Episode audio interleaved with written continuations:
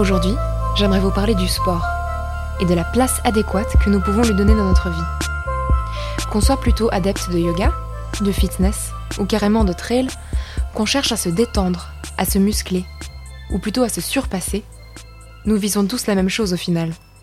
Se sentir bien. Bien dans son corps, bien dans sa tête. Et sans cette petite voix culpabilisante qui nous dit ⁇ Attention, tu n'as pas fait de sport depuis une semaine ⁇ ou ⁇ Là, tu n'as pas couru aussi vite que la dernière fois ⁇ Je la connais bien, moi, cette petite voix. Et j'aimerais bien m'en débarrasser une bonne fois pour toutes. Bouger correctement, à un rythme qui me convient, pour en tirer uniquement des bénéfices. Et notre invité du jour va justement nous parler de ça. Par contre, je préfère vous prévenir à l'avance, sa voix est tellement motivante qu'elle nous a donné envie de nous lever de notre chaise pour commencer à faire des pompes. Ouais ouais, j'ai bien dit des pompes. Bienvenue dans Tout va bien, un podcast féminin pour adoucir le quotidien. Faut pas tuer les instants de bonheur, Valentine. La vie, c'est comme une boîte de chocolat. On ne sait jamais sur quoi on va tomber. Cet épisode est présenté par Hélène Demester. On nous le répète bien assez souvent, pour protéger notre santé, il faut bouger. Les recommandations sportives de l'OMS pour les adultes de 18 à 64 ans s'élèvent à 150 minutes d'activité modérée et de 75 minutes d'activité intensive chaque semaine. Mais le sport ne devrait quand même pas devenir une redoutable corvée, ni une résolution trop sévère qui nous serait impossible à tenir sur le long terme. Quel que soit notre rythme sportif ou notre activité de prédilection, nous allons voir aujourd'hui que cela devrait surtout nous apporter du bien-être et rien d'autre. C'est ce que nous allons voir avec vous, Lou Lefebvre. Merci beaucoup d'être avec nous. Merci Hélène. Vous êtes coach sportive, vous êtes l'auteur du blog Toutes des championnes et vous avez notamment créé l'activité Pyroflow que vous enseignez à Genève. Et pour commencer, une question qui va bien motiver tout le monde. Qu'est-ce que le sport vous apporte, vous, dans votre vie de tous les jours? Alors moi, le sport m'apporte dans ma vie de tous les jours, je dirais, du bien-être et euh, un équilibre, la balance. Celle qui me permet d'être euh, d'être bien et de, gérer, euh, et de gérer mes journées, euh, mon planning, euh, ma vie privée et professionnelle. Vous avez toujours été sportive? Alors j'ai toujours été sportive depuis toute petite et euh, baignée dans, dans une, dans une culture sportive grâce à ma famille. Euh, mais je rassure les auditeurs, on n'a pas besoin d'être sportif depuis tout bébé ou toute petite pour, pour aimer ça. C'est-à-dire qu'il est euh, jamais trop tard. Moi, j'ai eu cette chance d'être baignée dedans. J'aurais pu aussi tout à fait arrêter à l'adolescence ou, ou adulte. Je l'ai pas fait parce que j'aimais ça et que j'avais euh, et que j'avais un réel engouement pour le sport. Maintenant, je connais beaucoup de gens, beaucoup de clients qui s'y sont mis sur le tard, passé 30 ans, passé même 40 ans, et euh, j'insiste sur le fait qu'il est jamais trop tard. Donc justement, dans cet épisode, nous allons essayer de nous adresser à plusieurs profils différents de personnes. Donc tout autant celles qui veulent se mettre au sport que celles qui veulent se remettre au sport après peut-être avoir fait une pause, et celles qui pratiquent régulièrement du sport et cela depuis un petit bout de temps. Et une question qu'on est sans doute nombreux à se poser, c'est comment est-ce qu'on fait pour infuser plus de mouvement dans notre vie, plus d'activité physique, quand on a un manque de temps et quand le- l'emploi du temps est si chargé qu'il n'épargne pas forcément notre motivation? Alors c'est vrai que le problème que la plupart, euh, la plupart des gens rencontrent, et je pense que les auditeurs vont se reconnaître là-dedans, euh, et ça fait 10 ans maintenant, 11 ans presque que je pratique ce métier de coach, et on me dit souvent, voilà, j'ai pas le temps entre le travail, les enfants, la maison, et, euh, c'est vrai, c'est vrai que c'est difficile de se garder, euh, de se dégager une plage horaire pour faire du sport. Maintenant, il faut savoir que dans la vie de tous les jours, il y a des petites astuces. On peut déjà, ne serait-ce que marcher, euh, marcher pour aller au travail, marcher au lieu de prendre le bus, prendre les escaliers euh, au lieu d'utiliser l'ascenseur. Euh, voilà, enfin, tout ce qui, en tout cas, permet de bouger, déjà, c'est une bonne chose. Après, la seconde chose, c'est que souvent, on se dit, voilà, si je fais pas une heure de sport, ça sert à rien. J'ai besoin de me dégager une longue, une longue période ou du moins un gros créneau horaire. Ce qui est faux. Aujourd'hui, ça a été prouvé, ne serait-ce que 15 minutes, 20 minutes de sport suffisent. C'est-à-dire qu'on peut vraiment avoir quelque chose de qualité, efficient, même si on fait euh, une séance de fitness ou autre qui dure 20 minutes. Donc ça, c'est important de se dire, voilà, j'ai que 15 minutes à consacrer à du sport aujourd'hui, et ben faut les prendre. faut les prendre parce que ce sera toujours ça, toujours, toujours ça de prix. Et, euh, surtout, euh, parfois même une heure ou même une heure et quart, une heure et demie, c'est pas forcément efficace. Pas plus efficace en tout cas que 20 minutes. Est-ce qu'il y a des petites choses concrètes que vous pouvez conseiller aux personnes pour justement réussir à implémenter ces bonnes habitudes? Bien sûr, alors déjà, la première chose, c'est de faire quelque chose qu'on aime. C'est-à-dire que si euh, si le sport est une punition, ça peut pas fonctionner. Si on, fait quelque chose qui nous plaît pas, à un moment donné, on va arrêter et puis on va essayer de le, tenir loin de nous. Et le sport, souvent, on a tendance à, à s'y mettre à fond, comme une bonne résolution, des fois peut-être un peu trop, et surtout à faire quelque chose qu'au finalement on n'aime pas. J'ai plein de clients qui se sont mis à courir, puis au final, euh, au bout d'un moment, se disent, mais en fait, je crois que j'aime pas ça. Donc c'est dommage. Moi, par exemple, à titre d'exemple, je suis pas une grande runneuse, je suis pas hyper fan du footing, et pourtant je suis coach, et je le vis très bien. Donc euh, je cours de temps en temps parce que ça me fait du bien, mais c'est vrai que j'ai voilà, il m'a fallu des années, mais j'ai compris que j'étais quelqu'un qui n'aimait pas courir et que je trouvais mon plaisir ailleurs. Et voilà, c'est vraiment ça en fait. Il faut que, faut absolument que les auditeurs trouvent quelque chose qui leur font plaisir. Alors ça peut être de la course à pied pour ceux qui aiment, euh, mais ça peut être une séance de fitness avec, euh, euh, je sais pas, moi avec des poids. Ça peut être, euh, ça peut être de la danse, ça peut être du flamenco, ça peut être n'importe quoi tant qu'on aime ça et tant qu'on a plaisir à y aller. Selon moi, les séances de sport doivent être intégrées dans notre quotidien comme on intégrerait euh, sa douche, euh, son repas. Voilà, c'est-à-dire que ça doit faire partie vraiment de, notre rythme de vie. Alors après, c'est sûr qu'il y a des semaines où on a vraiment moins le temps, euh, où on est fatigué.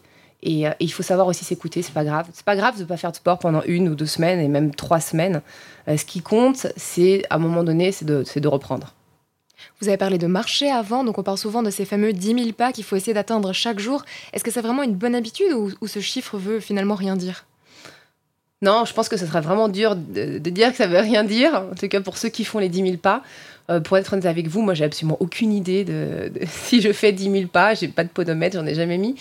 Mais, euh, mais par contre, je suis persuadée que la marche est une bonne chose. Déjà, euh, on, est, est sur un, un rythme cardiaque en général, ce qu'on appelle brûle-graisse. En général, c'est à peu près à 70% de, un petit peu moins de 70% de notre euh, fréquence cardiaque maximale. Alors, je ne vais pas partir dans un truc très scientifique, mais pour la faire très courte, en gros, quand on marche, on est sur une filière énergétique brûle-graisse. Voilà, parce que le corps a le temps euh, de consommer, d'aller chercher dans les graisses. Donc c'est une filière qui est intéressante. Plus elle est longue, plus elle est intéressante. Donc c'est vrai que c'est pas à bannir en se disant je marche, mais euh, bon ça fait rien, c'est pas euh, c'est pas assez intense. Au contraire. Donc c'est pour ça que si le matin on a le temps de se faire une demi-heure ou que ça prend trois quarts d'heure pour aller au bureau, mais qu'on peut le faire, il faut absolument le faire. Euh, la deuxième chose, c'est qu'on est quand même sur une activité qui est douce. Parce que par exemple, la course à pied, sans vouloir taper sur la course à pied, mais il faut quand même être euh, honnête sur le fait qu'on est sur une activité qui est traumatisante. Traumatisante pour les articulations, pour les genoux, euh, pour les chevilles, pour le bassin. Alors que la marche à pied, on est sur une activité qui est douce. Donc on peut pratiquer longtemps, longtemps, longtemps, euh, voilà, jusqu'à jusqu'à très vieux. Donc non, effectivement, je, je préconise la marche à pied, si c'est possible. Personnellement, je marche pas beaucoup parce que je dois être souvent dans des transports en commun, courir entre deux rendez-vous, et je trouve mon activité sportive ailleurs. Mais s'il y a possibilité, il faut le faire. Qu'est-ce que vous répondriez aux personnes qui lisent toutes ces recommandations sportives, qui connaissent la théorie mais qui n'arrivent pas à l'implémenter dans leur vie et qui culpabilisent? Alors c'est vrai que la culpabilité, j'ai envie de leur dire, euh, tout va bien.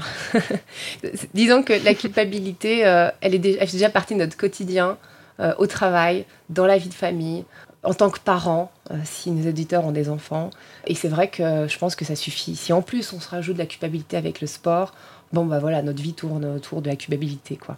Mais c'est vrai que c'est un travail. Euh, Moi-même, euh, en tant que sportive, euh, et, Dieu sait si j'en fais, ça m'arrive des fois quand je peux pas m'entraîner, d'être aussi dans une espèce de phase où je, je me sens pas très bien.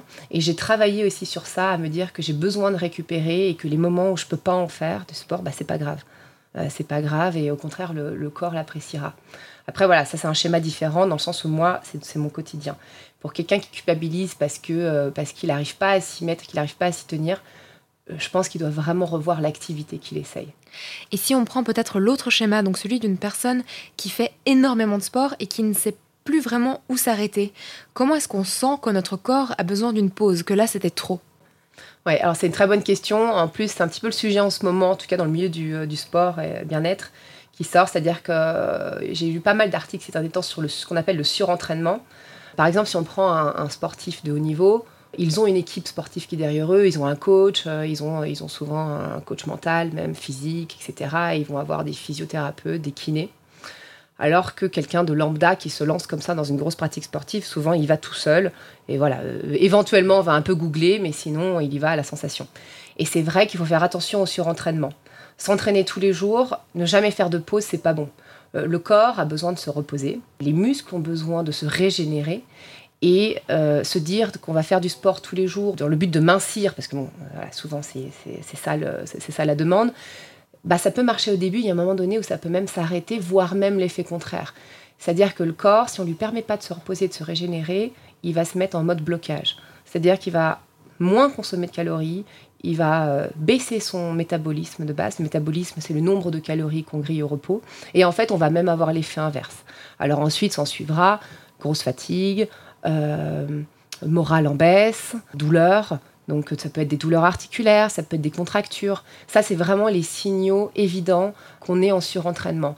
Euh, la perte de sommeil, enfin avoir du mal à s'endormir, souvent le soir, ou se réveiller dans la nuit. Voilà, tout ça sont des signaux qui font que peut-être il faut revoir sa pratique sportive et qu'il faut freiner. Est-ce que dans le cas des femmes, euh, l'aménorrhée peut aussi être un signe qu'on a trop fait de sport, l'arrêt des règles? Effectivement, effectivement, ça peut, et c'est courant par exemple chez les marathoniennes, qui du coup effectivement ont un arrêt des règles parce que, euh, euh, parce que la charge d'entraînement physique est trop lourde.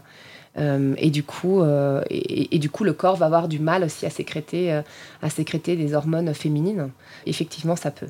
Ça peut, et en général, c'est lié aussi potentiellement à une malnutrition, et souvent une sous-nutrition d'ailleurs.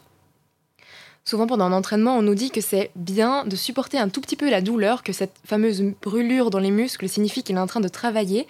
Mais jusqu'à quel point est-ce qu'il faut serrer les dents? Est-ce qu'on doit supporter vraiment toutes les douleurs? Alors, en fait, je dirais qu'il y a plusieurs types de douleurs. Euh, il y a des douleurs qui sont normales. Effectivement, quand on court, euh, quand on fait euh, un squat, ça s'appelle une flexion de genou, avec, avec du poids ou pas de poids, on va sentir ses cuisses qui chauffent quand on fait des exercices de fessiers, quand on grimpe une montagne, ça c'est tout à fait normal. Le corps réagit, les muscles réagissent. En général, on a ce qu'on appelle de l'acide lactique qui vient dans les cuisses. L'acide lactique, c'est cette fameuse, cette fameuse substance qui brûle. Donc ça, c'est tout à fait normal. Par contre, il y a ensuite les douleurs qui sont anormales. Euh, des douleurs dans les articulations, euh, des douleurs aiguës, par exemple. Euh, ça, ce sont des signaux qu'il y a quelque chose qui, qui ne fonctionne pas ou qui ne va pas donc une articulation qui, qui, est défaillante, ou alors euh, souvent quelque chose d'un peu aigu dans un muscle. Ça peut être une, micro-déchirure, voire une déchirure, et alors jusqu'au claquage. Bon là, de toute façon, on le sent quand il y a un claquage. Est-ce que cette distinction est vraie aussi pour les courbatures? Est-ce qu'il y a des bonnes et des mauvaises courbatures? Alors c'est difficile à dire parce que la courbature, voilà, quand le, quand le muscle a été, euh, quand le muscle a été euh, beaucoup engagé, on a ce qu'on appelle ensuite des micro-déchirures.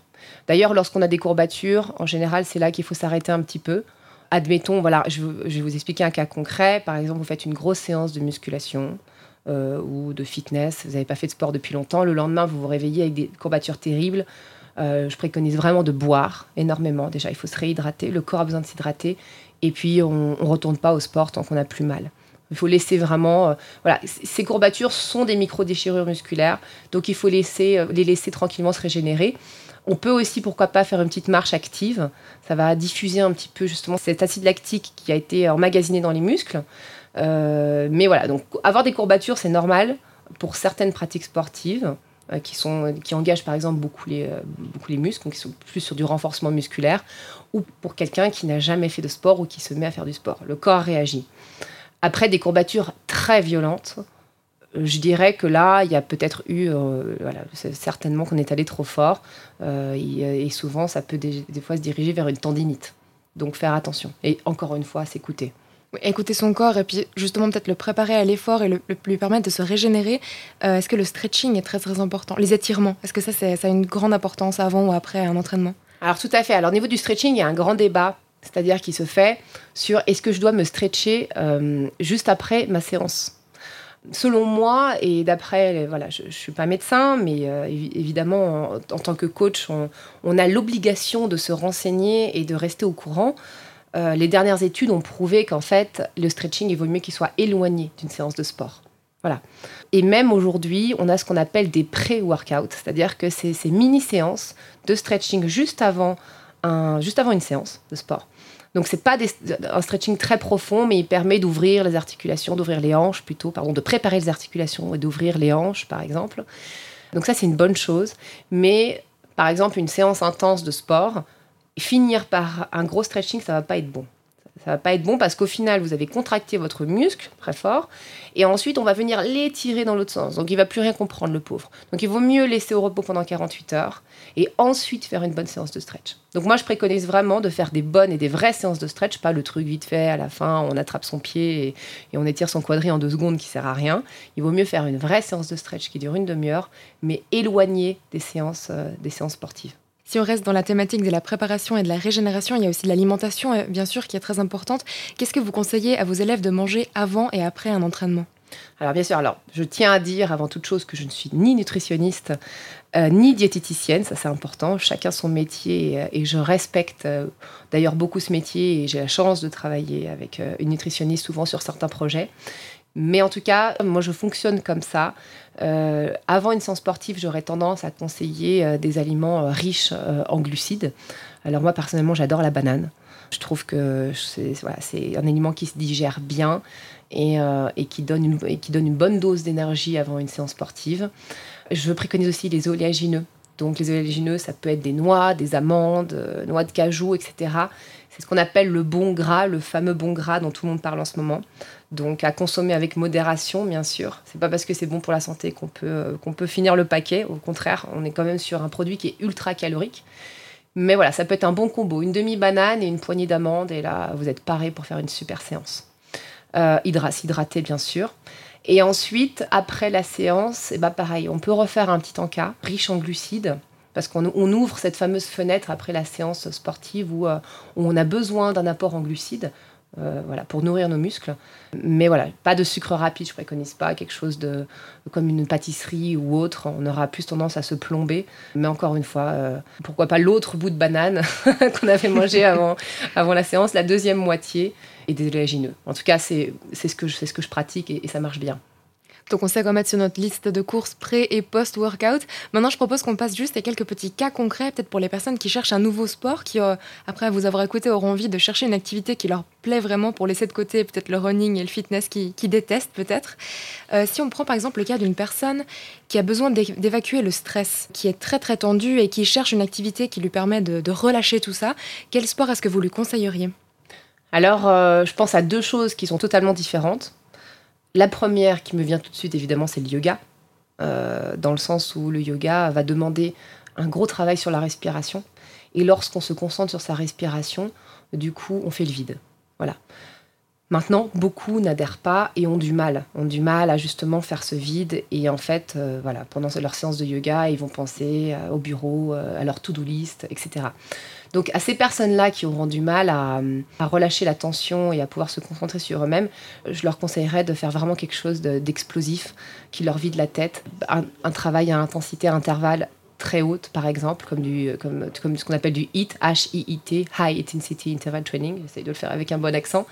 Euh, voilà, parce que là, on est vraiment sur des phases de travail qui sont très intenses. Du coup, on oublie euh, tout ce qui se passe euh, autour de nous. On est concentré que sur nous-mêmes et sur notre effort intense. Et, derrière, c'est vrai qu'il y a une grosse sécrétion de, d'endorphines garantie et donc moins d'anxiété. Alors dans un deuxième cas, si on parle de quelqu'un qui veut simplement améliorer sa forme et sa santé, sans forcément penser à se muscler, mais juste pour se sentir un peu mieux, un peu plus énergétique au quotidien, quel sport devrait-il commencer à pratiquer? Alors, pour se sentir mieux au quotidien, après, je ne vais pas vous mentir, Hélène, qu'il n'y a pas de recette miracle. Dommage. J'aurais bien voulu, euh, mais, euh, mais non, ça n'existe pas. C'est-à-dire que c'est sûr que si on veut ressentir, vraiment le, le ressentir euh, dans son corps, je parle même pas d'un point de vue esthétique, parce que très honnêtement, pour moi, l'esthétique, on va dire que c'est la cerise sur le gâteau. Mais il faut vraiment le considérer comme ça. Euh, mais c'est vrai que si on veut le sentir dans, sa chair, dans son corps, il faut un minimum. Et c'est vrai que 10 minutes par semaine, par exemple, ne suffiront pas.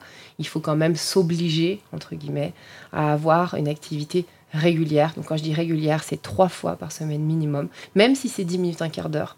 Euh, il- D'ailleurs, il vaut mieux même, c'est trois fois un quart d'heure par semaine plutôt qu'une grosse heure par semaine. Ça, je fais une parenthèse. Au final, une heure ultra intense par semaine, mais unique, parfois va être plus un stress qu'autre chose pour le corps. Alors que euh, plusieurs séances, même plus courtes, mais séparées sur la semaine, sont parfois plus intéressantes. Je crois qu'aujourd'hui, on peut travailler à la maison, euh, s'équiper un minimum pourquoi pas euh, demander un programme sportif à un coach pour pouvoir effectuer ces mouvements à la maison, euh, que ça devienne une routine au réveil par exemple. Voilà, je me réveille le matin, je sais que j'ai tel et tel exercice à faire, je mets une musique sympa, il faut que l'environnement soit cool, j'allume une bougie, je déroule mon tapis, je mets une tenue sympa. C'est vrai que quand tout le contexte est plus cool, du coup, on, a, on est plus motivé à le faire. Mais euh, voilà, donc ça, si on est capable de le faire tout seul et qu'on le fait plusieurs fois par semaine, réellement, on sentira une différence. Mais si on n'est pas capable de le faire tout seul, ce qui est normal, la plupart des gens ne font pas de sport en solo et, euh, c'est tout à fait compréhensible. Je pense qu'il vaut mieux adhérer à, un club euh, ou, à une association qui propose des cours collectifs, acheter en avance ses packs. De, séances. Comme ça, on, a acheté, donc on s'y tient, et puis le mettre dans son, dans son agenda. Donc le noter, euh, le noter, pardon, le noter. physiquement dans son agenda comme un rendez-vous avec soi-même. En tout cas, tant que c'est pas acquis, tant que c'est pas durement acquis, il faut le noter, noter ses séances de sport dans l'agenda. Comme ça, on est sûr de ne pas de pas squeezer pour autre chose. un troisième cas de figure pour une personne qui souhaite sculpter son corps, se muscler un petit peu. Est-ce qu'il y a un sport en particulier qu'il faudrait viser pour ça? Ok, alors effectivement, il y a vraiment une différence entre chercher à, euh, à affiner et sculpter. Quand j'entends affiner, c'est-à-dire plus sur une perte de poids générale, euh, et sculpter, on est plus sur un aspect de la peau, souvent, voire même musculaire. Donc ça passe par du renforcement musculaire, définitivement. Donc du renforcement musculaire, ça peut être de, plusieurs façons. Par exemple, la nage. La nage est un très bon sport. Ça renforce le haut du corps, ça développe les dorsaux, euh, les biceps, les triceps. Enfin, je ne vais pas vous faire toute la liste, mais en tout cas, ça renforce les muscles des bras et du dos, des fessiers, euh, des jambes. Donc voilà un sport ultra complet qui sculpte. Après, c'est vrai que si on cible des zones du corps particulièrement, je conseille du fitness en salle, soit sur machine, euh, ou même en cours collectif, ce qu'on appelle en général des body sculpt euh, et autres. Chaque, salle a son nom, mais euh, voilà, c'est en général c'est des lestes, des, des, lestes aux chevilles pour renforcer les fessiers, et puis des poids, des poids dans les mains pour renforcer le haut du corps. Donc voilà, on l'a compris qu'il existe une farandole de possibilités. Il existe vraiment autant de sports que de personnes qui cherchent leur bonheur, en fait, dans une activité physique. Merci beaucoup, Lou, pour toutes ces explications et toutes ces informations. Avec grand plaisir.